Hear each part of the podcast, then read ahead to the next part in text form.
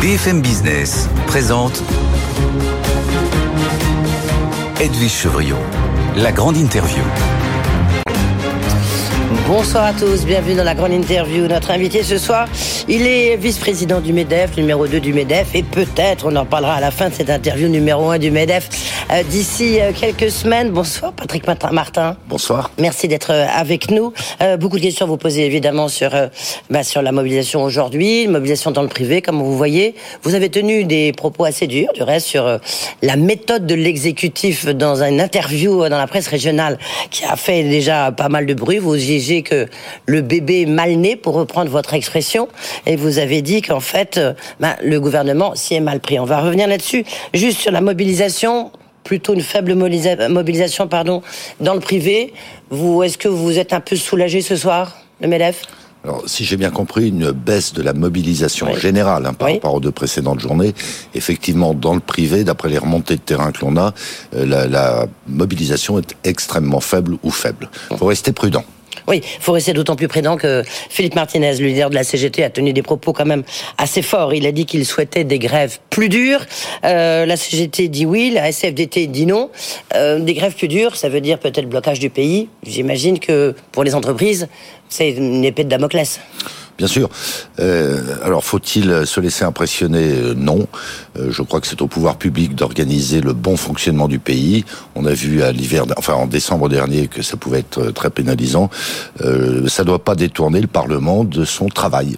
Oui, mais vous, est-ce que vous, sais pas, vous avez essayé de, de, de regarder qu'est-ce que vous pouviez faire, comment, en termes d'approvisionnement, notamment parce que c'est là on peut avoir des blocages? Non, on n'a pas de solution en définitive. Hein. Oui. on peut faire le plein des poids lourds, des voitures, jusqu'au moment où les réservoirs sont à sec, hein, par exemple. Après, s'il y a des coupures euh, d'électricité, ça s'est déjà produit. On ne peut pas y faire grand-chose si ce n'est s'équiper en groupe électrogène dans un certain nombre de cas. D'ailleurs, les ventes de groupes électrogènes ont explosé dans les entreprises et auprès des ménages. Mais voilà, il n'y a pas de solution radicale. Donc, il ne faut pas que ces situations adviennent, tout simplement. C'est ça. Donc, vous faites plutôt, cette fois-ci, plutôt confiance au gouvernement. Oui. Les cas. Euh, vous avez donc euh, critiqué un peu euh, la méthode de l'exécutif, du gouvernement. Vous avez dit donc le bébé est mal né, on peut comprendre une forme de défiance de l'opinion. Déjà, est-ce que vous pouvez un peu expliciter les propos que vous avez tenus? Qu'est-ce que vous reprochez justement à la méthode utilisée par le gouvernement? Il faut que je fasse l'exégèse de mes propres propos. Ben oui, mais parce que voilà, là on est euh, sur BFM, euh, Bien sûr, non, mais bon, il y, a eu un accident qui a télescopé la première réforme. On se souvient qu'elle avait été votée à l'Assemblée nationale, et puis Covid, donc tout ça a été mis en suspens, et la copie a été reprise, mais sur des bases différentes. Donc en soi, ça a pu créer euh, une forme de, de perturbation dans les esprits. Et puis depuis lors, il y a eu des expressions parfois un peu incohérentes de la part de tel ou tel responsable gouvernementaux. Certains disant ça va aider à financer la la dépendance, par exemple, et puis d'autres disant ensuite, on en est là pour l'instant, et je trouve que c'est très bien. Non, cette réforme n'a pour vocation que d'assurer durablement l'équilibre des régimes de retraite par répartition. Mais voilà, ça a créé de la confusion, et je pense que, sans que ce soit fondamental, ça n'a pas contribué à la sérénité des débats et à la bonne compréhension du projet par l'opinion publique, dont les chefs d'entreprise parfois. Mais est-ce que vous dites quand même que c'est un peu mal parti? Voyez, parce que on a appris sur, à chaque fois c'est une réforme plus juste. On a tous entendu les éléments de langage. Euh, puis on voyait sur les femmes c'est plus juste. Et puis finalement c'est les femmes qui vont être pénalisées, les carrières longues. Donc il y a des injustices qui vont être réparées. Mais on voit que les principales injustices, elles vont demeurer. Elles sont même amplifiées par cette réforme. Est-ce que vous vous dites c'est encore une fois la fusée elle est mal partie après la réforme systémique. je ne peux pas souscrire en tout cas intégralement à ce que vous venez de dire. Il y a, il y a des, des, mesures de justice sociale. Typiquement sur le minimum de retraite, il y a eu des améliorations. Souvenez-vous qu'à l'origine, c'était pour ceux qui rentraient en retraite qu'on on avait 85% du SMIC garanti. Dorénavant, c'est y compris pour les personnes qui sont d'ores et déjà à la retraite. Sur les femmes, etc. Bon, il y a toutes sortes de, de situations qu'il faut prendre en compte. Moi, j'ai pas à commenter et, et à défendre hein, la réforme du gouvernement. Mais enfin, d'une manière... Vous êtes impacté au premier chef, hein, quand même. Euh. Bah, les entreprises, enfin les salariés et les entreprises. Bien sûr, bien sûr. Mais notre conviction est qu'il faut mener cette réforme. Il faut qu'elle ait un rendement financier suffisant et les choses se délitent un petit peu au fur et à mesure des débats. Et puis euh, surtout, on est convaincu que ça va augmenter la capacité de production du pays. Donc, en dehors du fait d'équilibrer le régime de retraite par répartition, ça générera de la richesse et d'ailleurs des rentrées fiscales et sociales pour les régimes publics. oui, vous avez dit un mot important parce que c'est un peu, c'est un peu l'impression qu'on en a, c'est que le, gouvernement il lâche du lest surtout avec ce débat parlementaire euh, qui a démarré un peu d'une façon houleuse, on peut dire ça, je crois, euh, sans euh, trop s'avancer. Est-ce que vous vous dites on est en train, le gouvernement est trop en train de lâcher, donc in fine, les économies réalisées, c'est quand même le but de cette réforme, les économies réalisées, ben, elles sont au fur et à mesure grignotées parce que lâche le gouvernement. Est-ce que là vous dites ça suffit maintenant? Oui, enfin, chacun est à sa place, mais euh, oui, ça suffit. Oui, mais à votre place, ça, suffit. D'autant qu'il ne faut pas perdre de vue que les hypothèses de départ, celles du Conseil d'orientation des retraites, sont très optimistes. Taux de chômage à 4,5%, gain de productivité d'un pour cent par an, ce qui ne s'est pas produit depuis bien longtemps. Et on ne prend pas en compte non plus les 30 milliards de déficits cachés acquittés par l'État, donc par le contribuable, des régimes publics. Mm. Alors si de surcroît, on vient au fur et à mesure des débats avec des intentions louables, euh, amputer finalement le, le, rendement, et que malgré ces hypothèses optimistes, on n'équilibre pas d'ici 2027 euh, les régimes de retraite, il faudra reprendre la copie, tout simplement. Oui, de toute manière, il faudra reprendre la copie, non? C'est pas la, c'est pas la dernière réforme des retraites, Patrick Martin. Non, parce qu'il y a des fondamentaux, je dirais, arithmétiques et notamment démographiques, et puis la situation économique qui fera au fil du temps que, le cas échéant, il faudra peut-être ralentir, je n'y crois pas, le, le rythme de, euh, de d'augmentation de, de l'âge légal de départ en retraite, ou au contraire l'accélérer. Je suis d'accord, c'est pas un monde fini, mais on a comme une certaine visibilité sur les prochaines années, notamment sur le plan démographique. Eh bien, faisons face tous à nos responsabilités. Alors il y a un, un chiffon rouge, enfin il y en a plusieurs, mais il y a un énorme chiffon rouge qui est l'index senior. Euh, dont vous ne voulez pas, le MEDEF ne veut pas. Et pourtant, on a un gros problème de seniors en France. C'est vraiment la particularité du système français. Pourquoi cet index de seniors, euh, vous n'en voulez pas Non, on n'est pas opposé à, la publication d'un index et à la sanction de la non-publication de l'index. Alors dorénavant, il faudrait que ce soit dans les entreprises de plus de 50 salariés. Ça va demander un peu de travail pour chiffrer l'index. Ce à quoi on est opposé, c'est une sanction au motif que le score de, de cet index pour une entreprise donnée ne serait pas satisfaisant. Mais satisfaisant par rapport à quoi? Il n'y a pas deux entreprises comparables de ce, de ce point de vue. Selon leur activité, selon leur ancienneté, selon le fait qu'elles recrutent plus ou moins de, de, jeunes singulièrement en apprentissage.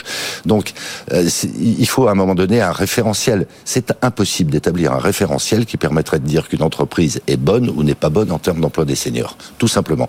C'est pragmatique. Oui, euh, cela dit, déjà sur l'index senior, le fait que ça soit abaissé a priori, hein, euh, le seuil soit abaissé non plus de 300, mais de 50. On sait qu'avant, vous étiez battu avec la CPME pour que ça soit 50, euh, 300. Euh, Là, visiblement, il y a un amendement qui dit que ça serait 50. Vous l'acceptez je veux dire, c'est. On acceptera la loi de toute façon. Mais je, je, le redis, ça va demander un peu de travail. Les entreprises de plus de 250 salariés sont d'ores et déjà tenues d'établir un bilan social et il y a la BDSE. Donc ces informations sont déjà disponibles. Donc un peu de travail pour les entreprises de moins de 250. C'est pas dramatique, c'est pas dramatique. Mais surtout, le, à cette échelle, l'échantillon est non représentatif à, 51 salariés, l'échantillon est non représentatif. Je m'explique. Vous avez trois ou quatre seniors sur cet effectif. Il y en a un qui part en retraite et il n'y a pas, je dirais, par le flux, le vieillissement des salariés qui sont déjà en place, de quoi le remplacer dans cette catégorie senior. Vous allez être pénalisé. Vous avez des salariés qui sont en carrière longue et qui partent avant d'être senior, enfin du moins d'avoir 62, 63, 64 ans. Vous allez être pénalisé Non, vous appliquez la loi et ces personnes seront parties en carrière longue. Donc ça va être, ça va être, pardon l'expression un peu galvaudée, une usine à gaz et ça va générer des injustices. Oui, mais en même temps, euh, vous connaissez mieux que moi, vous dirigez des gens. Euh, les sanctions, c'est peut-être la seule manière d'imposer des choses. Dans les comités, les conseils d'administration, dans les comités exécutifs, il a fallu des lois, il a fallu des quotas euh, sur, sur l'index euh, des hommes et des femmes. il a, en fait, c'est comme ça que vous fonctionnez. On fonctionne tous un peu pareil. donc il faut des sanctions. Sinon, jamais ça va bouger. Non, d'abord, euh, nous, on pense que les incitations, ça marche mieux que les sanctions, soit dit en passant. Sur l'index d'égalité homme-femme, on n'a rien eu à redire et, on l'applique, mais on est sur des données objectives. Euh, un homme est un homme, une femme est une femme. Mais un homme de plus de 50 ans, c'est un homme de plus de 50 ans. Non, parce que vous avez une démographie et des, et des singularités par métier qui ne sont pas du tout les mêmes. Enfin, si j'étais à la tête d'une start-up dans le digital créée il y a 10 ans, je n'aurais pas beaucoup de seniors. Mon entreprise serait pénalisée pour autant. Moi, mon entreprise qui est plus ancienne, qui est dans un dans l'industrie, on va rappeler justement. Voilà, euh, je, j'ai pas, j'ai beaucoup moins en tout cas de, de, sujets intrinsèques pour avoir d'ores et déjà des seniors dans mon entreprise, le cas échéant en recruter, parce que je suis dans des métiers dont pour lesquels les formations existent depuis bien longtemps. donc vous êtes opposé à des sanctions, vous êtes opposé en fait au fait qu'il y ait un, référentiel. C'est ça que. Je pense qu'il est impossible d'établir ce référentiel. C'est impossible. Et quand vous discutez avec les parlementaires, euh, avec Bercy, avec euh, Olivier Dussopt C'est devenu un sujet politique. C'est-à-dire qu'à un moment donné... Ça vous échappe ben, À un moment donné, il faut une contrepartie, un os à ronger, un symbole, etc. Mais opérationnellement, ce sera impossible à mettre en œuvre. Qu'est-ce qui, qu'est-ce que vous êtes, ben, vous êtes en train de négocier en ce moment autour de ça, j'imagine? Enfin, c'est au Parlement dorénavant. Hein. Donc nous, euh, oui, on a, on a des sollicitations, on fait des suggestions, singulièrement sur l'emploi des seniors, pour voir comment on peut bonifier le, dispositif. On est conscient de nos responsabilités. On est tout aussi conscient qu'un certain nombre d'entre nous n'ont pas assumé ces responsabilités mmh. jusque-là. Donc on se doit d'être force de proposition. Et on l'est. Il y a euh, un, amendement modem, justement, puisque vous parlez de discussion au Parlement, qui serait sur la modulation des cotisations en fonction des résultats de l'index. Euh, ça, euh, c'est acceptable pour vous ou pas? Non, je, je reviens à mon point de départ. L'index n'est pas pertinent. Il est impossible à établir impossible à établir. Donc euh, qu'il y ait des modulations, ça n'a pas de sens si l'index lui-même n'est pas pertinent. Bon, euh, après il y a eu d'autres propositions. Je pense à celle de Franck Morel pour dire on pourrait moduler les niveaux de cotisation en fonction de l'âge. On pourrait avoir des dispositifs d'incitation au recrutement de, de, seniors, comme on en a dorénavant, et c'est bigrement efficace pour le recrutement d'apprentis. Donc voilà, c'est des sujets qui peuvent être ouverts. Mais il faut pas qu'on parte dans des dans des dispositifs qui opérationnellement ne sont pas possible le... En fait, il y, a une responsabilité des entreprises, non? Énorme par rapport à la situation actuelle? Bah, il y a une responsabilité dans, des entreprises. Les dirigeants? Oui, mais l'entreprise est responsable de beaucoup de choses et si on écoute les uns et les autres, est responsable de tout. Et on assume nos responsabilités sur l'environnement, euh, sur la parité, sur l'insertion. Enfin, on a quand même des, des, résultats qui sont en nette amélioration. Donc oui, l'entreprise est prête à assumer un certain nombre de responsabilités. Mais je. mais comment vous l'expliquez? C'est-à-dire que quand vous regardez, ben, par exemple vous, vous regardez Geoffroy Roux de Bézieux, vous regardez les, les, les grands dirigeants du, du CAC 40 qu'on reçoit, euh, ils ont ils ont tous plus de 50 ans, enfin une grande partie ont plus de 50 ans, de 55 ans. Et en même temps, ils virent les salariés qui sont, euh, qui eux ont 50 euh, ou 55 ans. Or, vous êtes la démonstration qu'on peut rester utile malgré un âge certain. Et je me permets de le faire, de le dire. C'est gentil. Euh, alors, faut pas en faire une généralité il n'y a pas eu de pratique systématique d'éviction des, des bah, Il y a des pré-retraites quand même. Il y a des pré-retraites. Dans bon nombre de cas, c'est d'un commun accord avec les intéressés. Et euh, c'est vrai qu'il y avait des dispositifs parfaitement légaux qui le permettaient. Bon, disons les choses, avec une rupture conventionnelle, le fait pour euh, pour un senior de pouvoir être indemnisé au chômage pendant trois ans, euh, beaucoup. Moi, je l'ai fait. Hein, je, je, je l'avoue, mais c'est légal, donc j'ai aucune ah aucune restriction à, à l'avouer. Euh, bien sûr qu'il va falloir qu'on se remette en cause, mais je vais vous dire, derrière tout ça, il y a une donnée beaucoup plus fondamentale qui n'a rien à voir avec la loi, c'est que de toute façon, de par la démographie, on va avoir de plus en plus de tensions de recrutement. Donc les seniors, si on les a mal considérés, mal accompagnés jusque-là, de toute façon, on va en avoir besoin. Donc, immanquablement, du fait du report de l'âge légal de départ en retraite et par nécessité, parce qu'on va avoir besoin de main-d'œuvre qualifiée, on gardera plus longtemps les seniors. Oui, euh, cela dit, je crois que c'était, je me demande c'était pas même Geoffroy Roux Bézieux qui disait ça. Aujourd'hui, il y, a un problème parce que euh, il y a pardonnez-moi cette expression, ce sont des, salariés, il y a un stock de seniors très important aujourd'hui. Et donc, on va avoir du mal à le gérer euh, à court terme alors, euh, je m'en veux, je n'ai pas entendu ce qu'a dit Geoffroy Roux de Bézieux. Euh... Non, mais ce que je veux dire, c'est que petit à petit, il y a un flux de seniors et qu'effectivement, comme vous dites, il y a une pénurie de, de, de recrutement. Donc là, là, ça va s'étaler. Mais qu'au jour d'aujourd'hui, avec la réforme qui arrive, il y a espèce de stock de seniors très important qu'il faut pouvoir gérer. Oui. Et singulièrement les, les baby boomers. Hein. c'est pour ça que j'évoquais les, les, tendances de fond euh, démographiques. Ben oui, il va falloir les gérer. Euh, c'est pour ça qu'il faut se laisser un peu de temps. Il faut être très volontariste. Euh, il faut que les DRH, il faut que les dirigeants d'entreprise euh, se remettent en cause, se remettent en cause sur les sujets de formation, sur les sujets de pré-retraite progressive, euh, sur le sujet d'aménagement des postes de travail. Ben oui, c'est un effort qu'on n'a pas suffisamment fait, on va devoir le faire, et donc chacun supportera sa part de la réforme. Il y a, hum, dans le cadre de, de ce débat, toujours, il y a un amendement qui a été déposé par la majorité sur la rupture conventionnelle. Hum. Vous pourriez avoir une hausse de la cotisation patronale. Vous dites quoi? Hors de question? Bah oui, hors de question. Enfin, c'est un dispositif euh, qui, qui, marche bien, qui, je le rappelle, à l'origine avait été proposé par le Medef, euh, Laurence Parisot, et on voit, on voit le, le, nombre de ruptures conventionnelles qu'il y a à travers le pays actuellement. On voit en contrepartie la baisse spectaculaire du nombre de contentieux prud'homaux. Enfin, il y a aussi le barème Macron qui a contribué. Donc, pourquoi, pourquoi finalement altérer un dispositif qui marche bien Tout ça pour avoir des rentrées de l'ordre de 200 millions d'euros par an? Je pense que, euh, je pense que c'est euh, c'est prendre un risque et, que c'est cher payé, tout simplement. Le, sur la question maintenant, voyez, il y a beaucoup de questions, hein, pardonnez-moi, mais c'est vrai que euh, sur la question de la pénibilité, pour l'instant, ça bouge pas. Ça reste sous les radars de la politique et du débat à l'Assemblée nationale. Mmh. Euh, vous poussez un ouf de soulagement?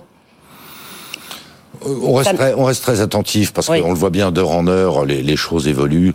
Moi, je je, je veux pas euh, je veux pas euh, prononcer de communiqué de victoire ou au contraire de défaite euh, avant l'heure. attendons le terme des débats parlementaires. Mais c'est vrai que sur la pénibilité, on avait obtenu du gouvernement le retrait de trois critères qui eux aussi étaient horriblement difficiles à calculer. On ne souhaite pas qu'ils soient restaurés.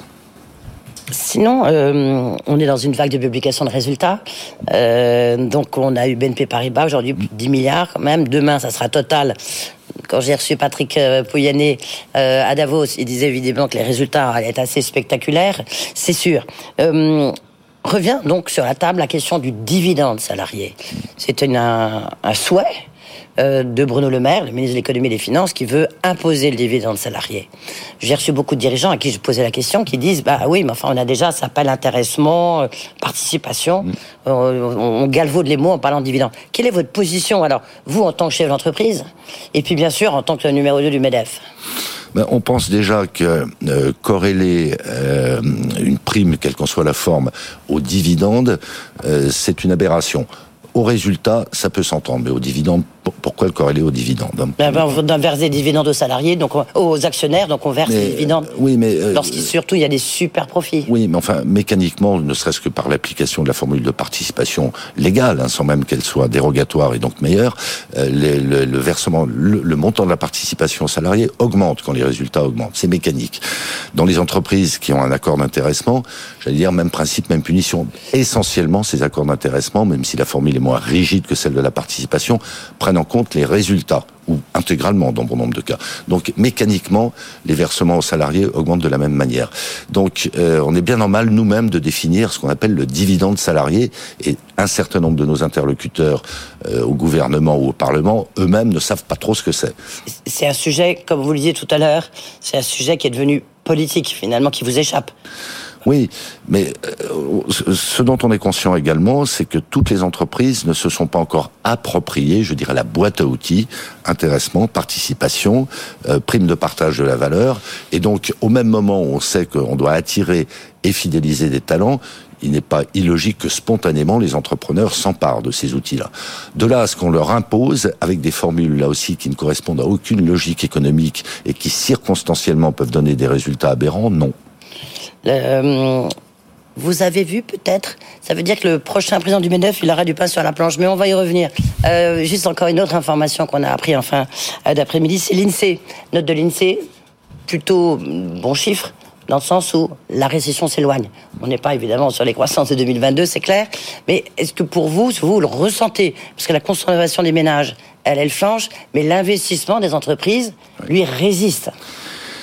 L'investissement résiste, les entreprises en moyenne continuent à embaucher, c'est quand même très concrètement le signe que le moral des chaînes d'entreprise n'est pas aussi déprimé qu'on pouvait le craindre. Nous, au MEDEF, on n'a jamais dit qu'on allait rentrer dans une récession euh, violente, brutale, massive. D'ailleurs, pas plus aujourd'hui qu'on ne l'avait fait au moment du confinement. on n'a pas une boule de cristal, mais on est quand même, on a des capteurs, 190 000 entreprises avec lesquelles on est quotidiennement au contact dans tous les territoires, tous les secteurs d'activité à toutes les tailles. Et donc, on flairait qu'il n'y aurait pas, en tout cas, à court terme d'effondrement. Ça se confirme. Oui chez vous, vous êtes dans l'industrie, avec des coûts d'énergie qui, j'imagine, sont très élevés. Parce que est-ce que vous rentrez dans les boucliers tarifaires ou vous faites partie de ceux qui, euh, bah, comme beaucoup de grosses PME, voire ETI, eh ben, ne sont pas protégés par le bouclier tarifaire Écoutez, je sais que ça, ça pourra passer pour, pour la provocation, mais il y a bon nombre d'entreprises dans ce cas-là. J'avoue que j'en avais même pas conscience jusqu'à l'automne dernier. Mon entreprise est encore couverte par un contrat à des prix d'achat extrêmement faibles de gaz comme d'électricité jusqu'à fin 2023. J'attends évidemment avec euh, inquiétude et non pas impatience les propositions que les énergéticiens me feront fin 2023. Donc ça n'est pas aujourd'hui pour mon entreprise qui, de par son activité, euh, reflète un peu l'activité générale dans le bâtiment, dans l'industrie. Euh, moi, j'ai pas de, j'ai pas d'inquiétude majeure. On a des inquiétudes beaucoup plus fondamentales et beaucoup plus stratégiques liées à l'énergie, liées à la concurrence au sein des pays européens, liées à la concurrence entre les États-Unis et l'Europe. Mais conjoncturellement, avec d'énormes disparités d'un secteur à l'autre, ça tient. Oui. Donc 2023, ça tient. Ça tient. Oui, mais ça c'est un point quand même euh, important à, souligner. Euh, juste sur les, vous dites que les investissements se maintiennent. Vous augmente, augmente. Augmente même, oui. Vous parliez de la concurrence, notamment des États-Unis. Bruno Le Maire est en ce moment à Washington pour essayer de défendre un peu euh, la position française face aux faits européennes, euh, face à l'IRA, cette arme fatale américaine. Euh, c'est, est-ce que quelque part vous dites l'Europe est en train de, de, scier la branche sur laquelle elle est assise?